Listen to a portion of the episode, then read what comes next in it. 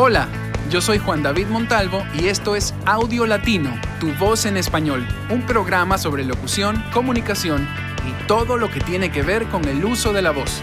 Bienvenido. Hey, hoy tengo una súper entrevista que quería hacer hace mucho tiempo con mi amiga Jimena Viver, que es una ecuatoriana, una quiteña que vive en Buenos Aires, Argentina y que hace doblajes para Netflix, para Disney y varias películas, eh, documentales, Discovery, Home and Health y muchas cosas más. Y además es locutora comercial y sigue siendo muy requerida dentro del Ecuador y graba desde, desde allá, desde Argentina, muchísimos comerciales para, para nosotros acá en Ecuador. No les alargo más el cuento, es muy emocionante para mí entrevistar a una persona que está haciendo ese tipo de trabajo fuera del país, así que los dejo con la entrevista con Jimena Viver.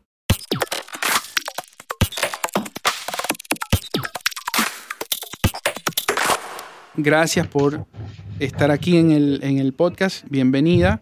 Como te digo, Gracias a ti. Quería entrevistarte hace mucho tiempo. No, de nada. qué lindo. y quería básicamente eh, conocer, bueno, son muchas cosas que te quiero preguntar, pero tuve que hacer una lista porque si no, no se acaba, ¿no? Eh, primero que me cuentes un poquito de tu trasfondo. Yo no conozco ningún otro ecuatoriano que haya trabajado en, en, doblaje, por ejemplo, en películas, que su voz aparezca en, como tengo aquí tu lista de, de wiki, The Walking Dead, Into the Dark, Llámame Bruna, Calle Augusta, La Maldición de Hill House, Ugly Delicious, Black Mirror. Y sigo leyendo y sigo leyendo. Eh, hay cosas de Disney. yo me sé esa lista. esa lista está ahí, está en internet. Sí, sí. Disney XD, Netflix, eh, Discovery Home and Health, supongo que es, ¿no? HIH, Home and Health. y aquí hay un montón de títulos. Y este, bueno, primero yo me muero de gusto, ¿no? Que haya alguien de Ecuador haciendo esto.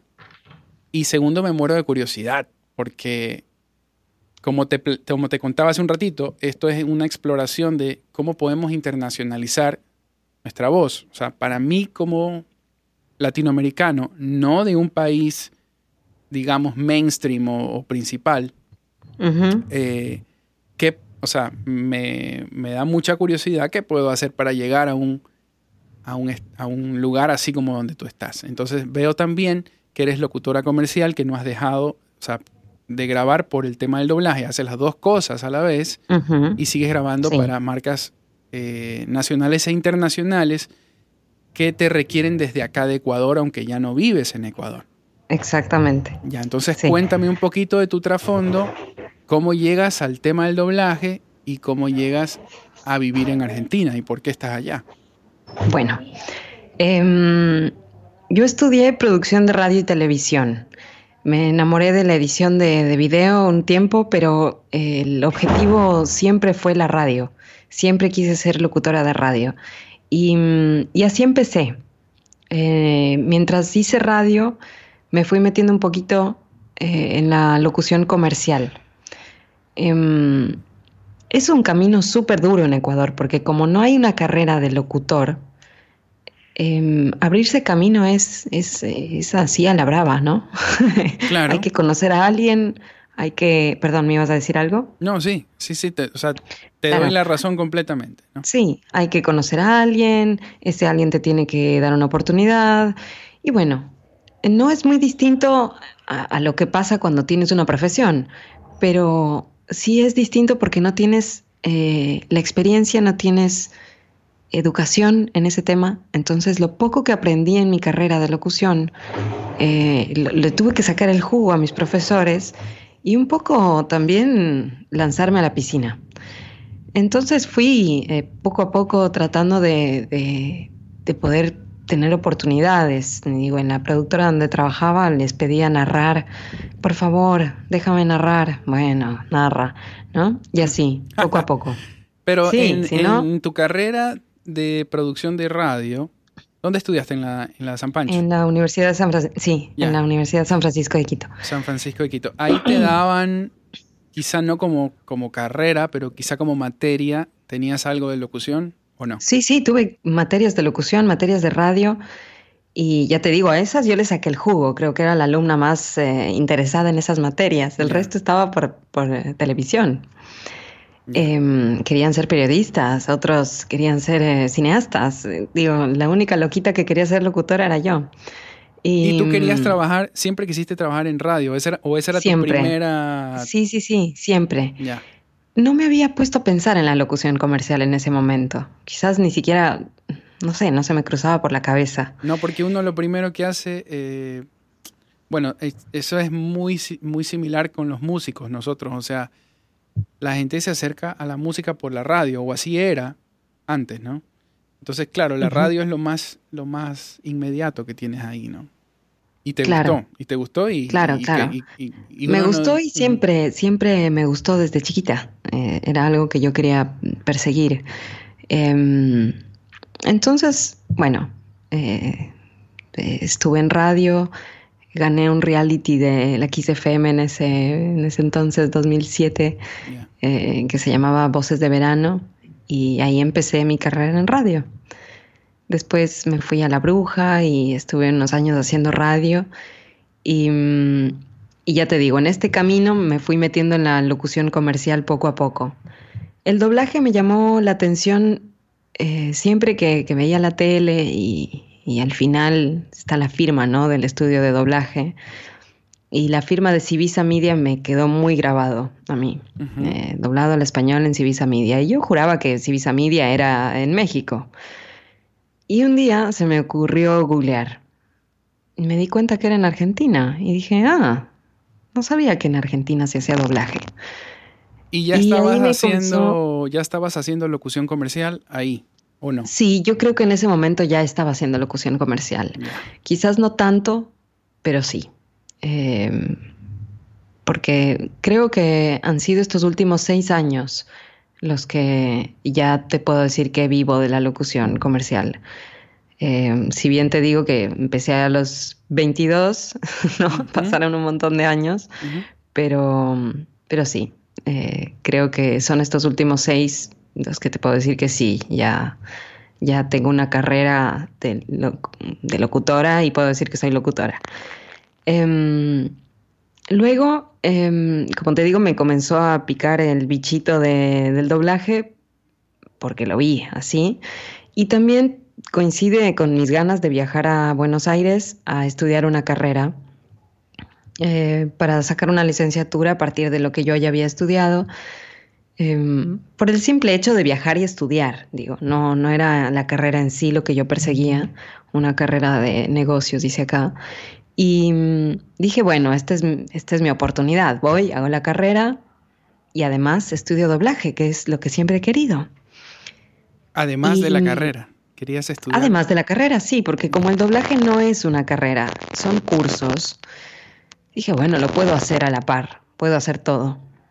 Y bueno, llegué a Argentina y me metí en cuanto curso se me pasó por al frente, teatro, eh, canto, técnica vocal, doblaje, me metí en dos cursos de doblaje al mismo tiempo, em, viendo a ver con cuál me quedaba. No, no, estaba pero totalmente entusiasmada. Ya, ahora, ahora te pregunto, y, eh, bueno, yo estoy escuchando, yo vengo escuchando podcasts hace mucho tiempo ya, y ahora estoy escuchando dos de argentinos. Eh, Sebastián Arias, dime que sí. Ese es uno, sí, ese es uno. Y el otro es este señor Gonzalo... Gonzalo Moreno. Moreno. Sí. Entonces ya más o menos tengo como algunas ideas. Yo ya había escuchado hablar del famoso ISER por una, claro. por una argentina que locutora que vive acá. El ISER es eh, el Instituto Superior de qué? De Educación en Radio, algo así. Enseñanza radiofónica. Ya, y entiendo que el em, doblaje está como, no sé si como carrera o como una materia ahí. Mira, el es una institución súper antigua aquí y tiene mucho prestigio. Em, cuando sale la ley del doblaje, que estuvo eh, peleándose 20 años, y hace apenas dos o tres años eh, se pudo firmar ya la ley del doblaje que, dice que un porcentaje del material que se transmite en televisión abierta tiene que ser doblado en Argentina, entra en vigencia una serie de requisitos para que esta ley eh, esté completa. Una de esas es eh, que la enseñanza del doblaje sea oficial, ¿no? No, no sean cursitos repartidos por ahí. Ya. Para poder ejercer el doblaje, uno tiene que tener un carnet como los locutores aquí. Aquí los locutores estudian una carrera, tienen un carnet y sin ese carnet no puedes trabajar. Sí, la famosa matrícula que tienen ellos. ¿no? La matrícula, exactamente. Em, con el doblaje pasa lo siguiente, que es el INCA, eh, el Instituto Nacional de Artes Visuales, eh, artes, eh, bueno, no me acuerdo bien las siglas.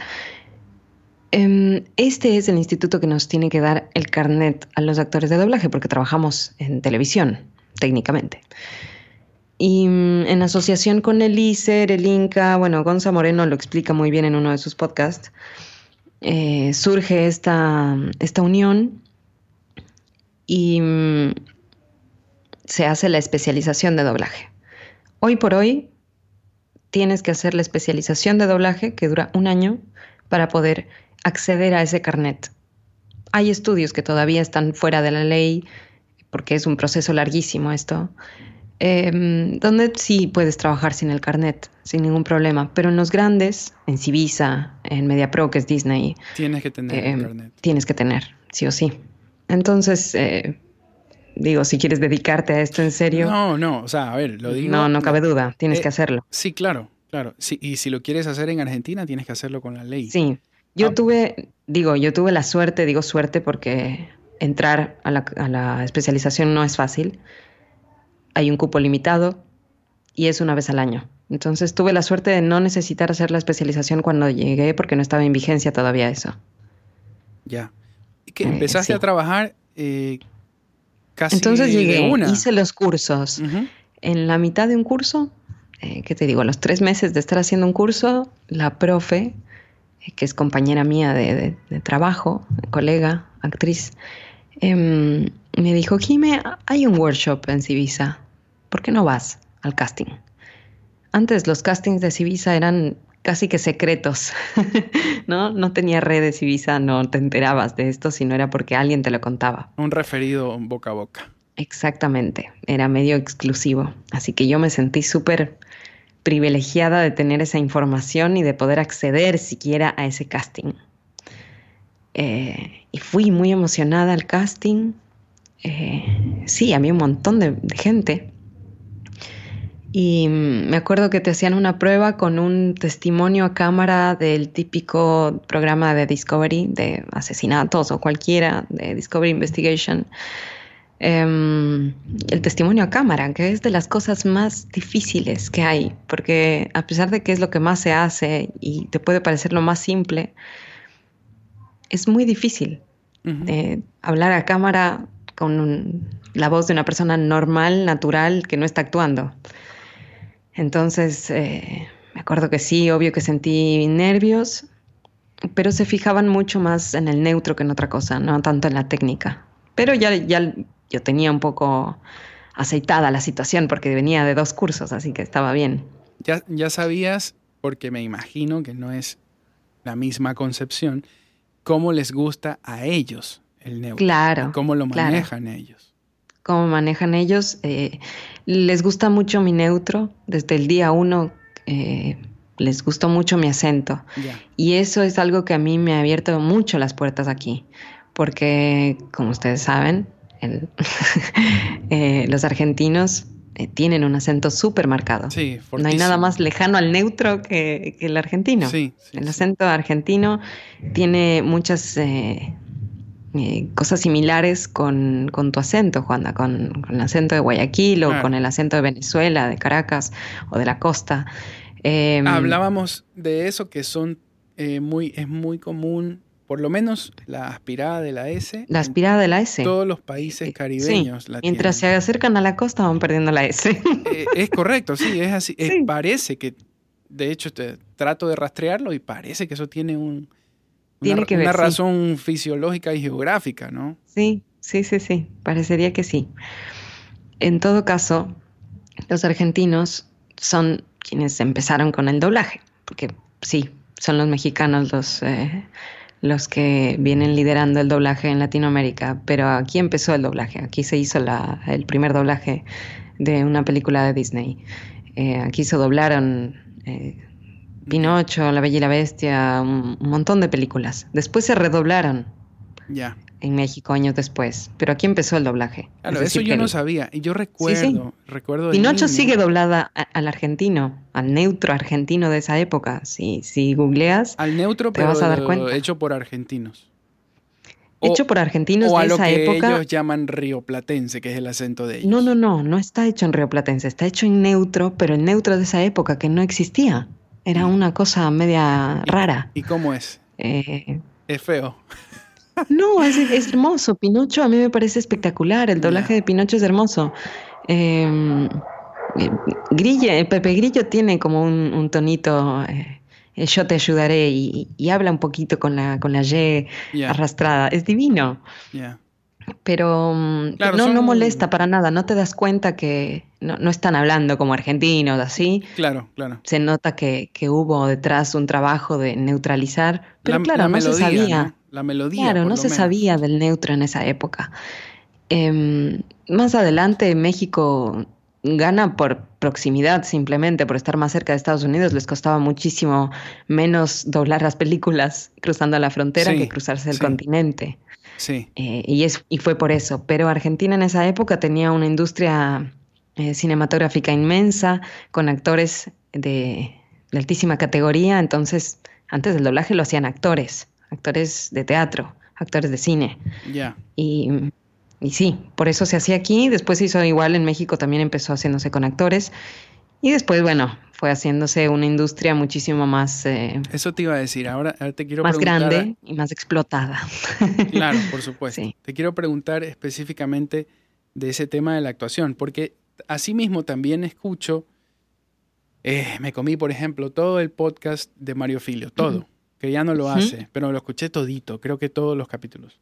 Y algunos más, mexicanos también, ¿no? Y, y hablan lo mismo, que siempre defendiendo al actor y que el, doblaje es una rama de la actuación, Y, que no, y que un poco achacan a veces a los que somos locutores, y de pronto queremos mm, incursionar en esto y, es como no, o sea, está bien flaco, tienes buena adicción y lo que tú quieras, pero esto es actuación. Entonces, tú venías de hacer radio. Yo vengo, sí, venía de hacer radio. ¿En qué parte comienzas a actuar? Porque para esta vaina que tú Como te digo, que vine acá a comerme todo el curso que se cruzaba por al frente. Y ahí cogiste de actuación. De, actuación también. Sí, igual yo actúo desde chiquita, ¿no? En el colegio también tuve clases de actuación. No te voy a decir que soy actriz por eso, eh, ni actriz certificada por eso. Pero naturalmente ya, ya, ya venías. Naturalmente tengo una habilidad con la actuación y, y con el neutro que, es una facilidad, pero sí vamos a ser sinceros, el nivel de México es otro. El nivel de México es otro. No hay nada que hacer, porque si ellos tienen esa exigencia desde ya, desde el vamos, obviamente la vara es mucho más alta. Y se nota en sus doblajes.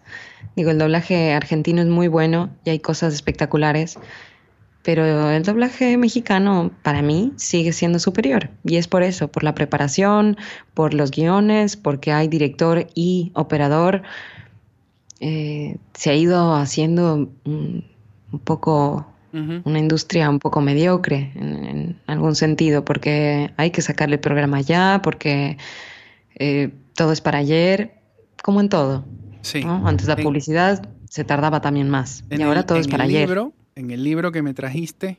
Eh, de Silvia. Sí, habla de eso, habla de eso un poco y lo, toca ese tema que, que, un poco el trabajo también depende, de, o sea, no solo del talento, sino también de las condiciones, ¿no? Y, sí, digo, con un guion que no está adaptado, ¿qué puedes hacer?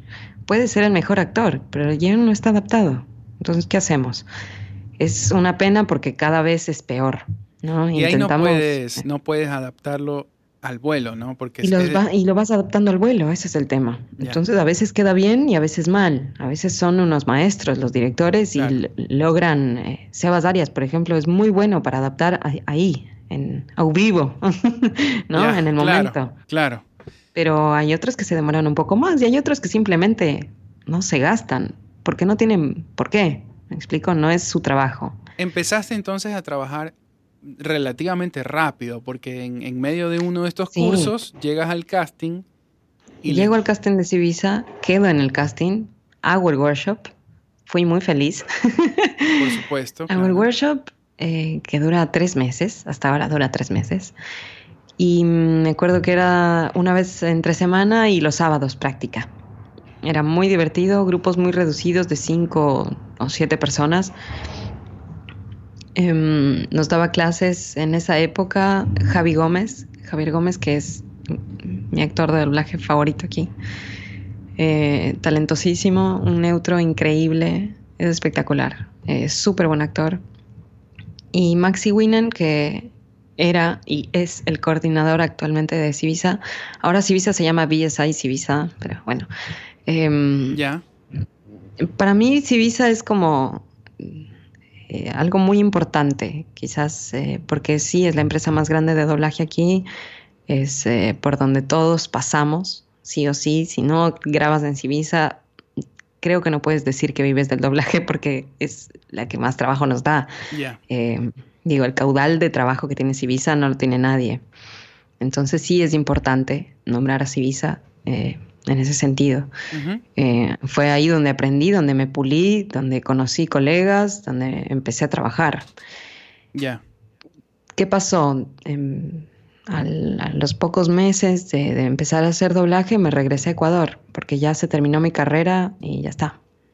Se, acabó el viviste, supongo, el progreso de, el perdón, el proceso de, toda la gente que ahora decide emigrar por una u otra razón y toca ir a ver cómo es la cosa, cómo te puedes ajustar, con qué figura te puedes meter, etcétera, etcétera, etcétera. Claro. Después de hacer el workshop o después de hacer cualquier em, curso de doblaje, el primer paso es ir a hacer horas en, silla, ¿no? Horas de, mirar, ir a mirar doblaje. Nadie te va a dar una, oportunidad si no hiciste eso primero. Aprendes un montón de ver cómo se dobla, de ver a profesionales doblar. Em, entonces, sí, es un proceso súper lento. Si no estás preparado para eso, económica y psicológicamente puede ser muy frustrante, porque son horas, horas sentada viendo, y no escuchando. y no son de pago. No son pagas, por supuesto que no. Em, entonces sí, es... Eh, y más siendo extranjera y estando sola, supongo que estaba sola, ¿no? Sí, sola, sola. Me fui sola y estoy sola, sí. O sea, es, eh, es más o menos la cosa, pues lo que te has claro, eh, a hacer. En ese tiempo te digo, yo estudiaba y tenía otro objetivo, que sí, fue hacer doblaje, pero no pensaba quedarme. Dije, bueno, cumplo el sueño y me regreso, ya está. Porque claro, iba a estudiar nada más. ¿Qué pasa? Que después, cuando llego a Ecuador eh, y me encuentro con que tengo que rehacer mi vida allá y otra vez dedicarme al doblaje, a la locución comercial y si bien nunca, nunca corté lazo con Ecuador y la locución comercial, siempre los estudios me mantenían al tanto con lo que pasaba o me enviaban castings. Eh, trabajaba poco, pero trabajaba. Em, reanudar tu vida después de vivir en otro país es eh, como empezar de cero más o menos, ¿no? Es empezar a buscar trabajo de cero, sí, mover los contactos, pero bueno, cuesta. Sí, yo lo conozco eso. Yo lo he, sí, tengo esa experiencia de primera mano. Es lindísimo, pero e, es duro. Y me acuerdo que ahí me contactaron de Cerebro Comunicaciones para ver si es que me animaba a hacer un curso de doblaje. Y dije, bueno, no estoy tan preparada, pero bueno, me lanzo, ¿no? Em, sí, estudié y trabajé un poquito, pero bueno, vamos, vamos a darle. Claro. Y mm, me acuerdo que hice dos talleres con ellos en esa época. Y claro, ahí me comenzó a picar de nuevo el bichito, ¿no? Me, preguntaban mis alumnos, y Jimmy, ¿por qué regresaste? No sé por qué regresé. ¿No? No sé, no tengo idea. Claro. Y mm, bueno, yo tenía un pendiente todavía aquí, que era el título. Tenía que venir a retirar el título. Ya. Y dije, bueno, voy a ir a visitar a, mis amigos, a, mis colegas, ¿no? Un par de semanitas de Argentina, retiro el título y listo. Y a iniciar mi vida ya y qué sé yo, ponerme a dar clases de doblaje, a ver cómo se hace para meter la industria a Ecuador. Estaba enfocada en eso. Pero pisé Argentina y fue imposible regresar. Eh, me encontré con, el apoyo de un montón de gente, me encontré con Civisa abierta de par en par, me vuelve, eh, con amigos diciéndome, pero si quieres intentar es este del momento, ¿para qué lo vas a pensar? Hazlo ya. Y yo, bueno, dije, sí, ¿no? Sí, ya estoy aquí, pruebo. ¿Ya? Y me quedé así, con la ropa de 15 días me quedé y me quedé. Qué buena. Hasta el día de hoy. No, sí. ya pasaron tres años. ¿Sabes qué? Es, este, es común. Eh, tengo, llevo cinco entrevistas, pero yo sospecho que esto se va a repetir siempre. Todo el mundo hace un plan y lo que, lo que termina pasando con su vida con respecto a la locución o a, su, a su pasión, sea cual sea, es otra cosa. No es lo que uno se, se pone como yo voy a hacer esto. O sea, claro, yo voy a hacer esto. No, yo creo que yo creo que eh, uno va encontrando el camino con, las cosas que van pasando, ¿no? Y no creo que casi nunca es exactamente lo que uno se, se imaginó. No, que, no, iba a hacer. sí, no. Creo que sí hay que ponerse metas, creo que sí hay que perseguir un sueño, un, un objetivo, un deseo. Y, y, creo que en eso yo sí fui muy clara. Digo, perseguí la locución, la logré, perseguí el doblaje, lo logré, pero es que hay que hacerlo, porque como tú me decías, ¿cómo llegaste a vivir a Argentina? Y bueno, viajando, viniendo acá, estudiando acá y haciendo, porque no hay otra manera.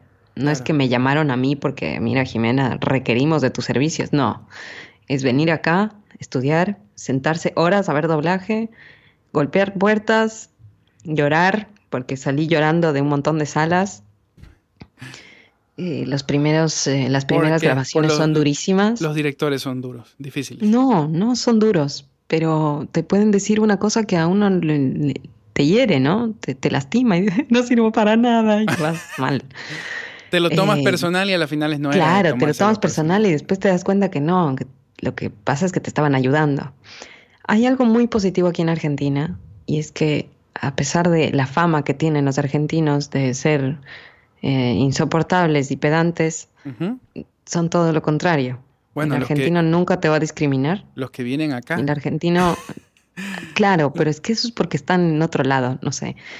El argentino no discrimina, Al menos eh, es lo que yo palpo, ¿no? El argentino no te va a decir regrésate a tu casa, vienes a quitarme el trabajo. Jamás en la vida he escuchado algo, pero nunca, nada parecido. Como Trump, así, váyase a su país. Claro, no, no, no, jamás.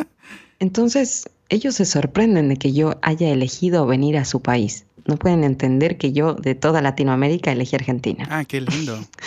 es como, ¿pero por qué? ¿Qué haces acá? ¿Y Pero para si este país es una mierda. No. no tú no sabes. Claro, y tú le respondes, tú no sabes lo que es una. Tú no sabes lo que es Argentina para nosotros. claro, ellos no entienden. Claro. Eh, claro, porque son para quejarse del número uno. Entonces, eh, te encuentras con gente súper amorosa, al menos en el doblaje, y esto sí es real, la gente que se dedica al doblaje ya es especial. Em, tiene un ángel especial, tiene una forma de ser especial, porque no, no te mueve la plata, ¿sí? Ni te mueve la fama, porque no vamos a salir en pantalla en el cine. Tampoco te mueve la plata porque es una actividad recontra mal pagada, explotada. Eh, entonces te mueve el amor al arte, literal. El amor a esto, el amor a hacer lo que te gusta. Son horas y horas hablando y hablando y actuando. Y, eh, y nada, la recompensa es esa. Es poder darle voz a esa persona que está del otro lado. A veces es una película, pero muchas veces es un programa de Discovery. Eres una abogada, eres eh, un, juez, eres el asesino, eres, no sé, todos los días eres alguien distinto. Y a veces no es tan divertido. A veces sí preferirías estar haciendo el dibujito animado, pero bueno, eso es lo que menos se hace. Entonces hay que disfrutar de lo que te pasa cada día de lo que te toca cada día, porque nunca te enteras de lo que vas a hacer. Pocas veces sabes lo que vas a hacer al siguiente día, a menos de que sea un personaje tuyo, un dibujito que ya sabes para lo que te llaman. Eh, pero el guion lo ves desde ese instante, es, es un trabajo muy de, de, de, instante, inmediato. Pero a lo que iba con esto es que... Sí, termina, por favor. A lo que iba con esto es que el ambiente es muy lindo. Los argentinos son muy buena onda. Entonces te abren las puertas, te preguntan y, ay, sos extranjera, mira qué lindo acento, ¿no? Eso te ayuda un montón. Yo no sé si eso me pasaría en México. No, no lo sé. No he, no he ido a trabajar a México, he ido solo de viaje y me encanta la calidez de su gente. No sé cómo sean laboralmente. Eh, me da mucha curiosidad. Ya. Pero sí creo que, que es distinto. por, la competencia, ¿no? Porque acá hay menos gente tú estás dando un, tu punto de vista y está, es perfecto porque tú estás viviendo allá y estás palpando cómo, son. Eh, yo tengo una, amiga que, eh, bueno, es locutora, pero también hace otras cosas, ah, hace danza. Eh, y, y, me contó una historia diferente, o sea, porque como ella hace locución, intentó por ahí ir a dejar unos demos de locución comercial. ¿De locución? A un estudio, a otro, y me dijo que sintió un celo no, no, como que no la dejaron entrar, o sea, como, no, no, no, flaca, aquí tenemos neutro lo que quiera, sigue nomás tu camino porque aquí ya no necesitamos. ¿Sabes qué? Em, es lo que te decía, el doblaje, la gente que se dedica al doblaje es especial. Es diferente. Y por eso es que te digo, esa gente es especial. Porque el mundo de la publicidad, tú sabes lo, diferente que es. Mueve otro tipo de dinero, eh, mueve otro tipo de estrellitas Ego, dinero y, hay este, egos y, a veces, de todo tipo. Y a veces este, cosas que son, que rayan en, en, en, la corrupción, o sea, en, eh, le, doy a este porque este me da Además, eh, eh, por abajo algo, ¿no? Aquí en Argentina ganan muy bien los locutores, pero claro, son ocho los que hacen todo. Ya. Ocho por decirte un número grande. No se abre, no se abre el, campo a mucha más gente. A mí me ha costado un montón entrar aquí. De hecho, no he entrado. En locución comercial. Claro, no, no, es que es imposible. No te digo que imposible porque nada es imposible, pero... Muy difícil, eh, es complicado. Es muy difícil, muy difícil. He hecho cosas muy chiquitas, he logrado ir dos veces a un estudio. Eh, es, es un trabajo realmente agotador porque es verdad, los locutores que trabajan eh, mucho en publicidad aquí, argentinos, tienen buen neutro. No necesitan de un extranjero que venga a hablar neutro. No necesitan sacar, eh, digamos, del baúl un casting de 20 extranjeros nuevos para neutro. No necesitan. Prefieren trabajar con su gente. Eh, es al menos lo que, lo que me han contado. Obviamente la gente aquí siempre te dice, sigue, sigue, sigue, sigue golpeando. En algún momento se va a abrir la puerta. Y yo espero que en algún momento se abra la puerta, pero hay que tocarla mucho. Y muchas veces. Mucho, mucho. Mientras más duro, más veces hay que tocar y ya. Claro, claro, sí. Ahora te pregunto una cosa antes, porque nos estamos yendo a ese tema de la locución comercial y tengo cosas ahí, pero para cerrar este tema de la actuación.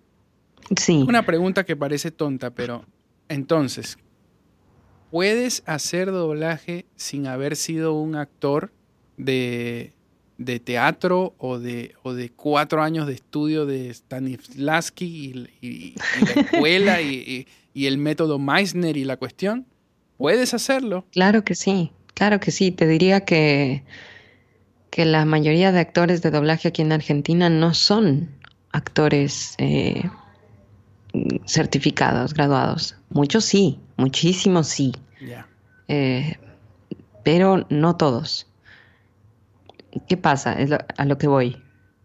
Ya va a depender de la habilidad que tú tengas para poder actuar, em, del neutro que tengas, porque es también es, eh, es muy importante aquí. Puede ser súper buen actor, pero el neutro estar medio medio y bueno, no sirve, porque es un todo. Sí se puede, sí se puede aquí, te digo, si esa es la pregunta, sí, sí se puede. Ya. Obviamente lo recomendable es que estudies y que vayas eh, empapándote un poco más de la actuación porque esto es actuar, no es solo tener linda voz. Audio Latino, tu voz en español. es una producción de Juan David Montalvo. Puedes encontrar más información en www.juandavidmontalvo.com. Envíanos tus comentarios a voiceoverjd.gmail.com.